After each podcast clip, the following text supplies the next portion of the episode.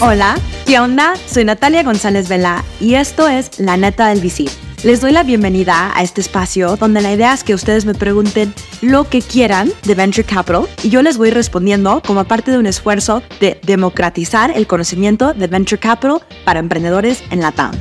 Para que nunca se pierdan una neta del VC, les invito a suscribirse a mi Substack yendo al URL nataliavc.substack.com. Allí encontrarán todas las netas completas que he respondido hasta ahora de forma escrita para que sea más fácil referenciar la información y cada dos semanas, como parte de este blog, les llegará más netas directamente a su email. También les invito a seguir esta extensión de podcast donde narro todo el contenido de la neta del VC para que sea más fácil de consumir desde un inicio y donde de repente tenemos guest stars que nos complementan y refuerzan la información de la neta del VC. Por último, les invito a seguirme en LinkedIn donde todos los días comparto una mini neta de forma post con un tip, con un how to o con un conocimiento de Venture Capital para seguir apoyándoles de forma constante.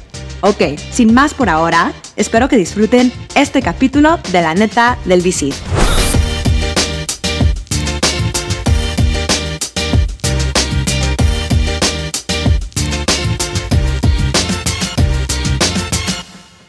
Bienvenidos nuevamente a la neta del VC.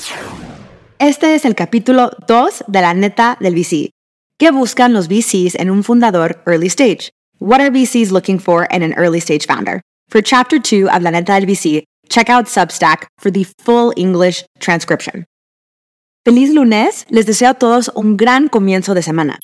Mi meta es responder las preguntas más urgentes de los emprendedores sobre VC.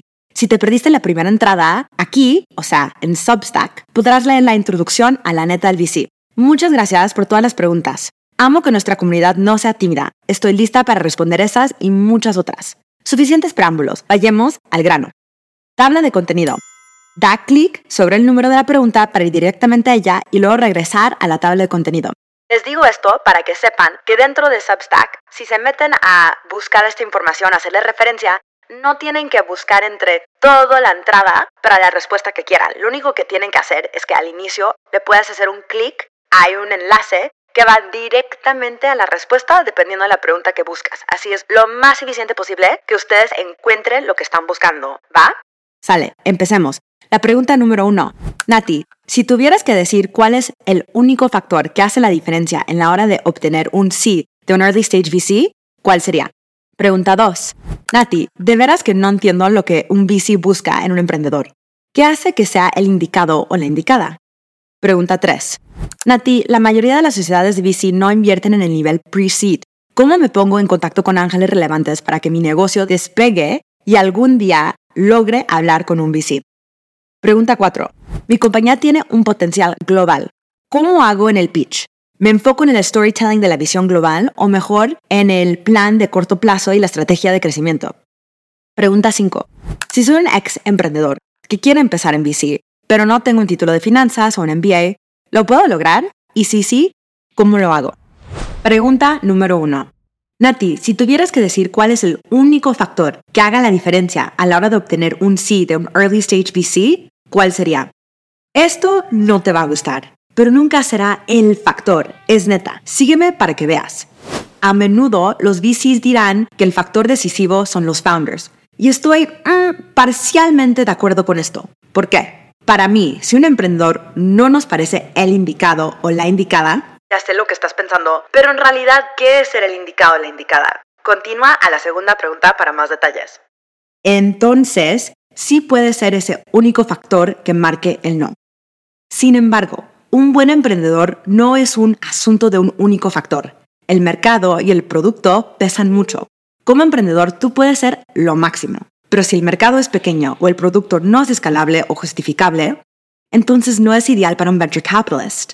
Los VCs requieren rendimientos elevados para compensar el riesgo elevado que asumen. Una compañía puede ser increíble y a la vez no tener respaldo de VC. No son características excluyentes. Si tuviera que simplificar el proceso de toma de decisiones a alto nivel, lo partiría en tres. Uno, equipo. Dos, mercado. Tres, producto. Profundicemos. Número uno, equipo. Ver pregunta 2. Esta merece una pregunta totalmente en sí. 2. Mercado. Imagínate que eres un VC ante una oportunidad de mercado. Pregúntate, ¿el mercado es lo suficientemente grande? O sea, TAM, SAM y SOM, y no solo TAM. Para los que no saben, les explico rápidamente. TAM significa Total Addressable Market, que es el mercado macro que dentro de esta industria o dentro de esta solución que existe, cuánta capacidad de mercado hay, o sea, qué es la totalidad, ¿verdad? El SAM, que es Servable Addressable Market, es de dentro de ese macro mercado, la neta, ¿cuántos podrían como que ustedes asistir, verdad? Y obviamente se reduce esa población. Y luego por último es el SOM, el Serviceable Obtainable Market, que es dentro de esa población ya reducida, cuántos la neta podrían obtener y capturar para agregarles valor o brindarles un servicio. Ese es el TAM, SAM y SOM. Ya en un futuro post entremos en detalle porque eso le importa tanto en VC, pero básicamente si el mercado es no lo suficientemente grande para crear una compañía que puede valer un billón de dólares y tener esa capacidad de retorno, entonces probablemente no es un venture-backed business que el VC busca. You know what I mean? Ok, regresemos al punto. Te estás preguntando, ¿el mercado es lo suficientemente grande? ¿Por qué ahora? ¿Cuáles son los macro y micro buenos vientos? ¿Cuáles son los riesgos y las oportunidades a corto, mediano y largo plazo de este mercado? ¿Cuál es nuestra competencia? ¿Hay potencial de expansión horizontal? ¿Es una idea internacional? Ahora, tres, producto. Imagínate otra vez que eres un VC ante una oportunidad de producto. Pregúntate, ¿la gente querrá este producto? O sea, really, really, la neta, ¿es una vitamina o es un painkiller de producto? ¿Es único o es especial en alguna forma? ¿Se justifica su existencia? ¿Es escalable? ¿Cuál es el modelo de negocio alrededor de este producto? ¿Cómo es el ecosistema interno de este producto? O sea, ventas, operaciones, mercado, adherencia, investigación, desarrollo, customer service, etc. ¿Cuáles son los KPIs o KPIs clave de este producto? ¿Tiene potencial global este producto? ¿Ya vieron la cantidad de preguntas que pasan por la cabeza de un VC? And this is just the beginning, o sea, faltan muchísimas más en este ejemplo. Pero entonces el punto es, intentar reducir una decisión de inversión a un único factor no solo es una mala práctica, sino perder la oportunidad de darle un buen feedback al emprendedor. Aunque sí existe el no basado en un factor solitario, es un caso muy raro. Igual ten en mente que no todos los factores tienen el mismo peso. Hay un promedio de variables que hacen que una decisión de inversión varíe desde el contexto del emprendedor hasta en cuál etapa está el emprendimiento, pasando por la ubicación, el modelo de negocio y la industria, muchas cosas. Invertir es una ecuación multivariable. Si fuera una decisión estándar, yo ya no tendría trabajo, la neta. Pregunta 2. Nati, de veras que no entiendo lo que un VC busca en un emprendedor. ¿Qué hace que sea el indicado o la indicada? Se veía venir. Agarremos el toro por los cuernos de una vez. Neta, sí, el lineaje educativo y laboral importa. Sé que esto a veces es injusto, pero yo les dije que les iba a ser honesta y les iba a compartir netas, en lo bueno, en lo malo y en lo feo. Si estudiaste en Harvard y luego trabajaste en Goldman Sachs, en McKinsey y luego obtuviste tu MBA de Stanford, un VC te va a ver y va a decir, esta persona tiene una experiencia internacional con peso y unos contactos poderosos. Si las cosas se complican, pues check, check. Eso es muy relevante. Otra cosa que importa es emprendedores de segunda vez. ¿Por qué? Pues significa que ya te abofetaron las tribulaciones de la vida emprendedor y aún así estás dispuesto a una segunda ronda. Esto le da a un VC la seguridad de que no te vas a rendir cuando las cosas se compliquen. Obviamente, si eres emprendedor por segunda vez exitoso y destacado, pues mucho mejor todavía. Sin embargo, querer intentarlo nuevamente después de fracasar puede jugar a tu favor súper también. Todos lo sabemos, de los errores se aprende.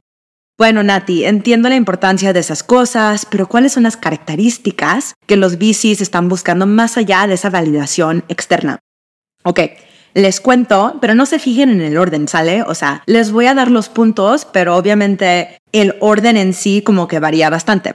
Pero vamos. Empecemos con la autoconciencia. ¿Sabes cuáles son tus fortalezas y debilidades? Mejor dicho, tienes la humildad de verte al espejo y decir, la neta, sé que soy pésimo para esto, así que tomaré XYZ medidas para mejorar. Siguiente, atraer a las y los mejores.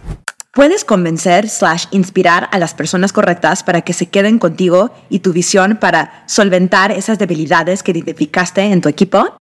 Siguiente, visión. ¿Tienes la capacidad de ver el futuro de tu compañía y retrasar para construir de atrás para adelante y alcanzar esas metas? Siguiente, la narrativa y los números. Como emprendedor, ¿comprendes tu compañía cualitativamente y cuantitativamente? Esas palabras me cuestan un montón. ¿Tu narrativa se complementa con tus números y viceversa?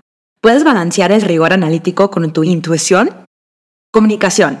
¿Sabes comunicarte en diferentes ámbitos? Storytelling con los inversionistas, contrataciones, despedidos, dar feedback, explicar las metas del trimestre, liderar una junta directiva, solicitar apoyo, etc. La comunicación es una de las habilidades más transferibles de toda tu carrera, la neta. Siguiente, esfuerzo. ¿Puedes FSO? No te olvides que FSO equals Figure shit out. Aparte de la comunicación, esta habilidad es súper transferible. Las palabras dicen, pero las acciones demuestran. Siguiente, divisibilidad. Sabes escuchar y puedes analizar objetivamente todos los hechos por tomar decisiones difíciles respecto a las personas y la estrategia de manera eficiente. La neta, de repente las decisiones de toma en un startup son muy difíciles y muy duras. Tienes que saber hacerlo de una forma eficaz. Siguiente, resiliencia. La vida se va a complicar. ¿Puedes manejarla y liderar a los demás al mismo tiempo? ¿Cómo reaccionas ante el estrés, el fracaso y el rechazo? Siguiente, integridad, integrity. ¿Podemos confiar en lo que nos dices? ¿Te importa la veracidad? ¿Nos cuentas la neta? Siguiente, experiencia. ¿Tienes experiencia relevante que te haga resaltar y te convierta en el perfil ideal para asumir este reto? Siguiente, referencias. Si husmeamos en tu pasado, ¿qué voy a encontrar allí? si logras demostrar estas características ante un VC, serán relevantes. Hoja de vida del lujo slash emprendedor por segunda vez aparte. En mi experiencia he trabajado con una mezcla de perfiles de emprendedores y la verdad, I've been super proud de trabajar con todos. Pregunta 3. Nati, la mayoría de las sociedades de VC no invierten en nivel pre-seed. ¿Cómo me pongo en contacto con ángeles relevantes para que mi negocio despegue y algún día lograr hablar con un VC? Primero que todo, una breve lista de fondos que sí invierten en la TAM hispanohablante en el nivel pre-seed pre-semilla. ¿Listos? 500 Startups, Magma Venture Partners, MGV Capital, Newtopia, Latitude, Grax Fund, Angel Hub, Nido Ventures, Zero BS, Tarasa Collective, Ganas Ventures. Puedes encontrar todos estos nombres listados dentro de mi Substack capítulo 2 de la neta del VC. Todos estos fondos están liderados por gente super top. Búscalos en Google y ponles un ojo. En cuanto a cómo atraer ángeles inversores, aquí hay algunas cosas que puedes intentar. Primero, anuncio de rondas. Cuando los emprendedores anuncian las rondas, casi siempre mencionan a los ángeles slash las compañías de ángeles inversores que invierten en su ronda. Busca en Bloomberg en línea, TechCrunch y Forbes algunas pistas Luego cruza esos datos con tu propia red de LinkedIn para ver dónde puedes acceder más fácilmente. Siguiente, tech mafias. Hay ciertas mafias tecnológicas en el ecosistema que son famosos por presentar actividad de ángeles inversores. La Rappi Mafia es tal vez la más activa en la TAM. Si no tienes línea directa con la Rappi Mafia, intenta ponerte en contacto con un ex Rappi. Sin embargo, mi consejo es que no seas demasiado transaccional al respecto. Puedes desanimar a la gente, la neta. Cuando le escribes a alguien, hazlo con la intención de aprender de alguien que consideras interesante y top y pues agarra impulso de allí. Siguiente, VC y sus redes de ángeles. Si logras contactar con algún VC que no está listo para invertir, siempre puedes pedirle que te presente a alguien que sí a lo mejor está listo de invertir dentro de su red de ángeles. No se pierde nada por preguntar. O sea que se te quita la pena y con confianza tu pregunta. Pregunta 4. Mi compañía tiene potencial global. Cuando hago un pitch ante un VC, me enfoco en el storytelling de la visión global o mejor en el de mi plan a corto plazo y estrategia de crecimiento. Pienso que el primer paso es conocer tu audiencia. Cada VC es diferente en términos de dónde prefiere comenzar a conocer una oportunidad. Sé que puede ser frustrante personalizar los pitches para cada persona, pero puede ser muy impactante. Revisa LinkedIn, Twitter, página web de cada VC para hacerte una idea de cómo piensan sobre las oportunidades. Con esto dicho, hay una cosa que es cierta para todos los VCs, independientemente de si te estás enfocando en el presente o en la visión global, sé honesto. Asegúrate de siempre estar compartiendo información confiable. La confianza se pierde en un instante y es difícil de recuperarla. Empieza con el pie derecho. Ahora, hablaré por mí. Este es el orden slash puntos importantes que me gustan escuchar en un pitch. Recuerden que todo esto está por escrito en el capítulo 2 de la Neta VC dentro de mi Substack para que le puedan hacer referencia. ¿Listos? Primero, el equipo. ¿Con quién estoy hablando? Segundo, el problema. ¿Por qué es esto relevante? Tercero, la solución. ¿De qué forma esto que haces es único y útil? Cuarto, el mercado. ¿Por qué ahora? Tamaño, vientos a favor. Puedes, si quieres, insertar aquí tu visión global en este punto. Quinto, el producto. ¿Cuáles son los detalles alrededor de la solución? Sexto, el modelo de negocio. ¿Esto de qué manera es rentable? Séptimo, los KPIs. ¿Cuáles son los indicadores principales? Octavo, la atracción. ¿Dónde estás hoy? Noveno, el análisis competitivo. ¿Quién más está en la cancha jugando? 10. La hoja de ruta. ¿Cuáles son los pasos por seguir? También aquí puedes insertar tu visión global en este punto. 11. La ronda. ¿Cuánto estás levantando? ¿Para qué son estos fondos? ¿Dónde estás incorporado? 12. Preguntas y respuestas. Prepárate para responder preguntas del VC. De ser posible, deja como 15 minutos. Mira, para mí es importante siempre empezar con comprender con quién estoy hablando. Eso prepara el terreno para lo que viene. Después de todo, tú, quien emprende, eres quien logra que la magia ocurra. A partir de aquí, escucho atentamente todo lo que vas a decir. Quiero escuchar la visión global slash potencial si hay un caso de uso real. Pero la neta, en la introducción, esto no es lo más importante. Quiero ver si lo que estoy viendo tiene potencial ahora mismo y así saber si tiene futuro. Cuando lleguemos a las preguntas y respuestas, tiendo a ser muy analítica Pregunta cosas relacionadas a cómo tu narrativa se contrasta con tus números. Estas preguntas generalmente son enfocadas en el presente y en los próximos seis meses a un año. A medida que avanzamos, la visión global cobra mayor importancia si corresponde. Consejo pro neta. Si le vas a decir a un VC que eres un fintech, como parte de tu pitch, asegúrate que tenga sentido. No lo digas solamente porque es la palabra de moda. Esto te resta credibilidad. Y lo que yo quiero es que logres la mejor impresión de una cuando presentes lo que quieres construir con un VC. Pregunta número 5. Si soy un ex emprendedor que quiere empezar en VC, pero no tengo un título en finanzas o un MBA, ¿lo puedo lograr? Y si sí, ¿cómo lo logro? En pocas palabras, sí, sí lo puedes lograr. La cosa tricky de entrar al VC es que hay pocos puestos disponibles. Los ciclos de recruitment tradicionales de las compañías no aplican para los VCs. La contratación es determinada enteramente por las necesidades de cada fondo, orientada por el crecimiento de los activos bajo administración o AUM. Assets Under Management en inglés. Y la disponibilidad desde la perspectiva de asociación. Con eso en mente, nunca es tarde para empezar a hacer contactos. Una parte importante de ser VC es construir y mantener una red. Irónicamente, es lo que te puede abrir las puertas. Clásica paradox de huevo y de gallina. Hay acciones que puedes realizar para empezar a crear tu red de VC. Mira, primero, conoce el ecosistema. Identifica los principales fondos de la región, lee libros y informes, sigue la gente um, en Twitter, mantente al tanto de los eventos. Así puedes empezar a comprender el mercado y formar opiniones fundamentales sobre las oportunidades potenciales. Esa es en gran parte de ser VC, desarrollar ese ritmo dentro del ecosistema de trabajo y de conocimiento. Segundo, escucha y ponte en contacto.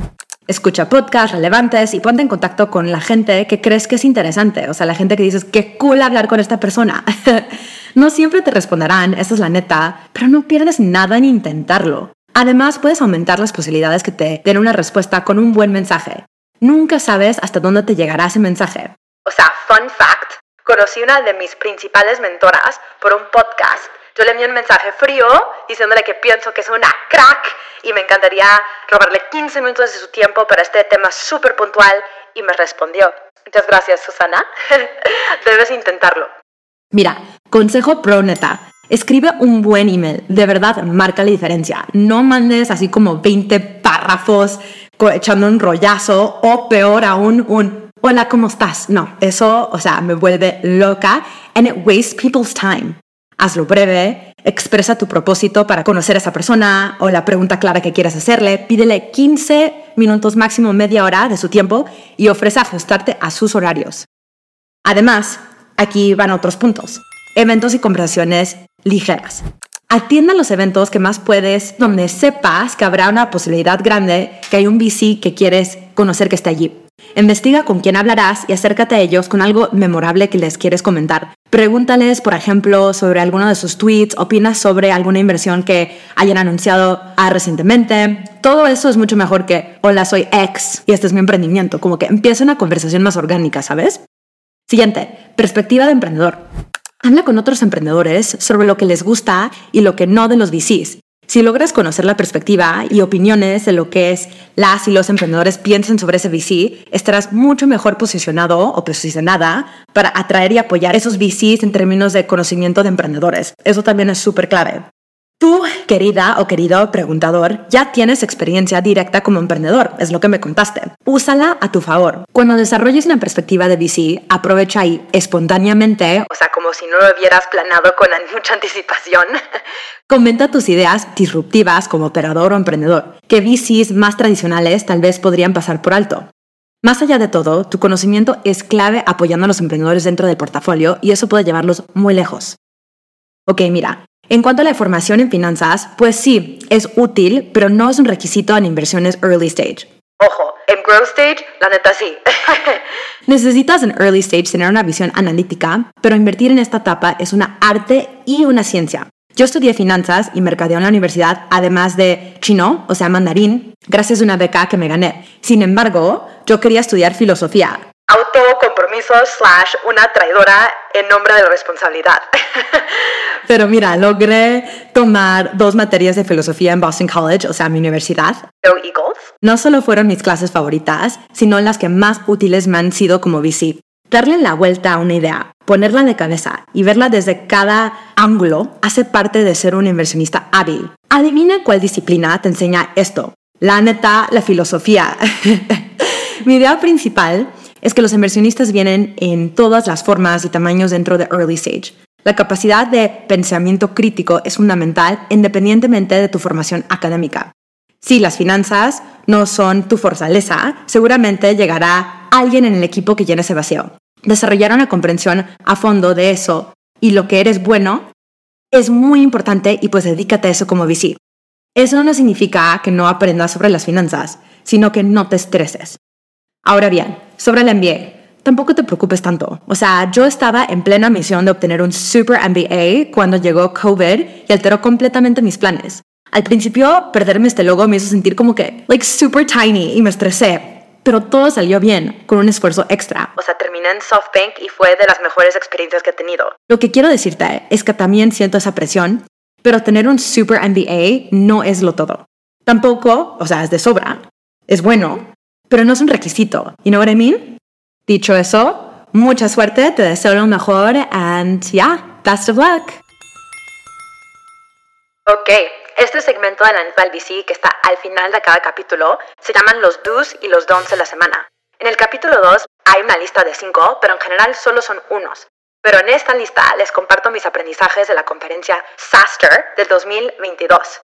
La verdad estaba súper padre. Si son una empresa B2B SaaS en la TAM, les recomiendo mucho que le echen un ojo a esta conferencia, porque yo creo que vale la pena para ir y aprender y hacer como que buenos contactos. ¿Listos? Va. Las lecciones de aprendizajes de SaaStr del 2022. Do's. Aprende más sobre RevOps, operaciones de ingresos o Revenue Operations en inglés, y cómo pueden ayudar a tu compañía. 2. Aprende más sobre Product-Led Growth, PLG, y cómo puede ayudar a tu compañía. 3. Revisa esta fabulosa herramienta para analizar el rendimiento. 4. Lee este artículo sobre The Mojo Metric para equipos de ventas. 5. Pregúntate si estás infravalorándote como una empresa B2B SaaS en la TAM. Según uno de los directores ejecutivos de YC, o sea, la incubadora más top del mundo, la neta, la mayoría de las compañías lo hacen. A modo de prueba, eleva tu precio un 30%. I know, like scary.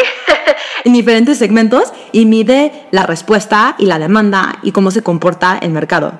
Ahora, Jones, No delegues o contrates a alguien para ser líder de ventas como emprendedor. Espera hasta que tus flujos sean repetitivos y que sepas que lo debes de dejar en otras manos para que se pueda escalar.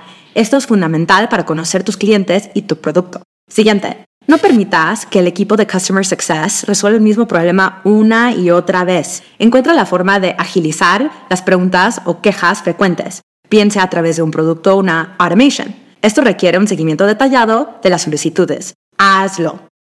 Siguiente. No solo te obsesiones con las ganancias, mide tus KPIs meticulously y comprende a fondo cómo esos indicadores están contributing a aumentar esa ganancia en tus distintos casos de éxito. Siguiente. No te estreses demasiado por el valuation del mercado. La naturaleza de los mercados es cíclica. Enfócate en sobrevivir y crecer, así sea poquitito. Llegará el momento para que las compañías que sobreviven y se esforzaron van a estar en mejor posición para negociar un valuation con un VC en un futuro debido a que siguen allí. Siguiente. No empieces desde cero como líder de ventas de una compañía nueva ponte en contacto con los clientes con quienes ya estabas establecido en otra empresa anterior, si te llevabas bien y que había buena onda, ¿sabes? Así hay como más agility en un nuevo proceso de eventos aprovechando ese viejo aliado. El siguiente segmento se llama La Perla de la Semana, o The Golden Nugget. En este segmento voy a destacar una persona, un evento, un recurso super cool del ecosistema que me parece importante para que ustedes estén enterados o lo puedan utilizar o lo que sea. La verdad estoy muy emocionada. La perla de la semana de hoy es The Almanac of Naval Ravikant, que es un libro, y así está el título en inglés. Este libro me lo regaló uno de mis super colegas, gracias Mario. Si quieres leer algo rápido que te ponga la vida como que en perspectiva, este es tu libro. También sigue a Naval en Twitter, at Naval, donde siempre está compartiendo mini netas, cosas super cool que te hacen pensar. El link al libro está aquí en la neta del VC en el Substack y también el PDF en español. Aquí tengo la liga si vas al capítulo 2 de la de Y también lo puedes escuchar en inglés y en español en Vic, la plataforma de audiolibros más grande de todo la TAM, de hispanohablante.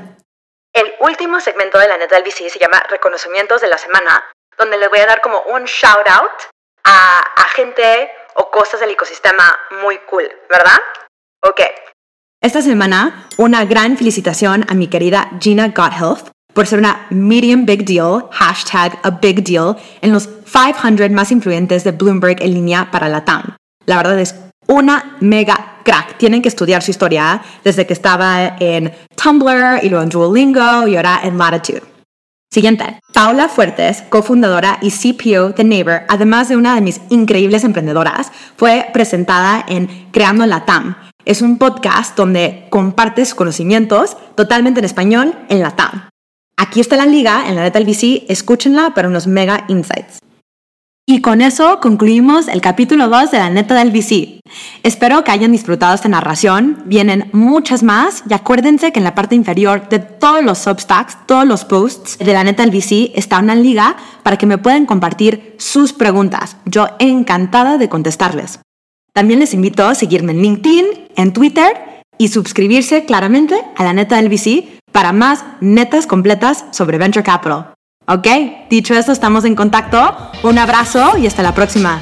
Adiós.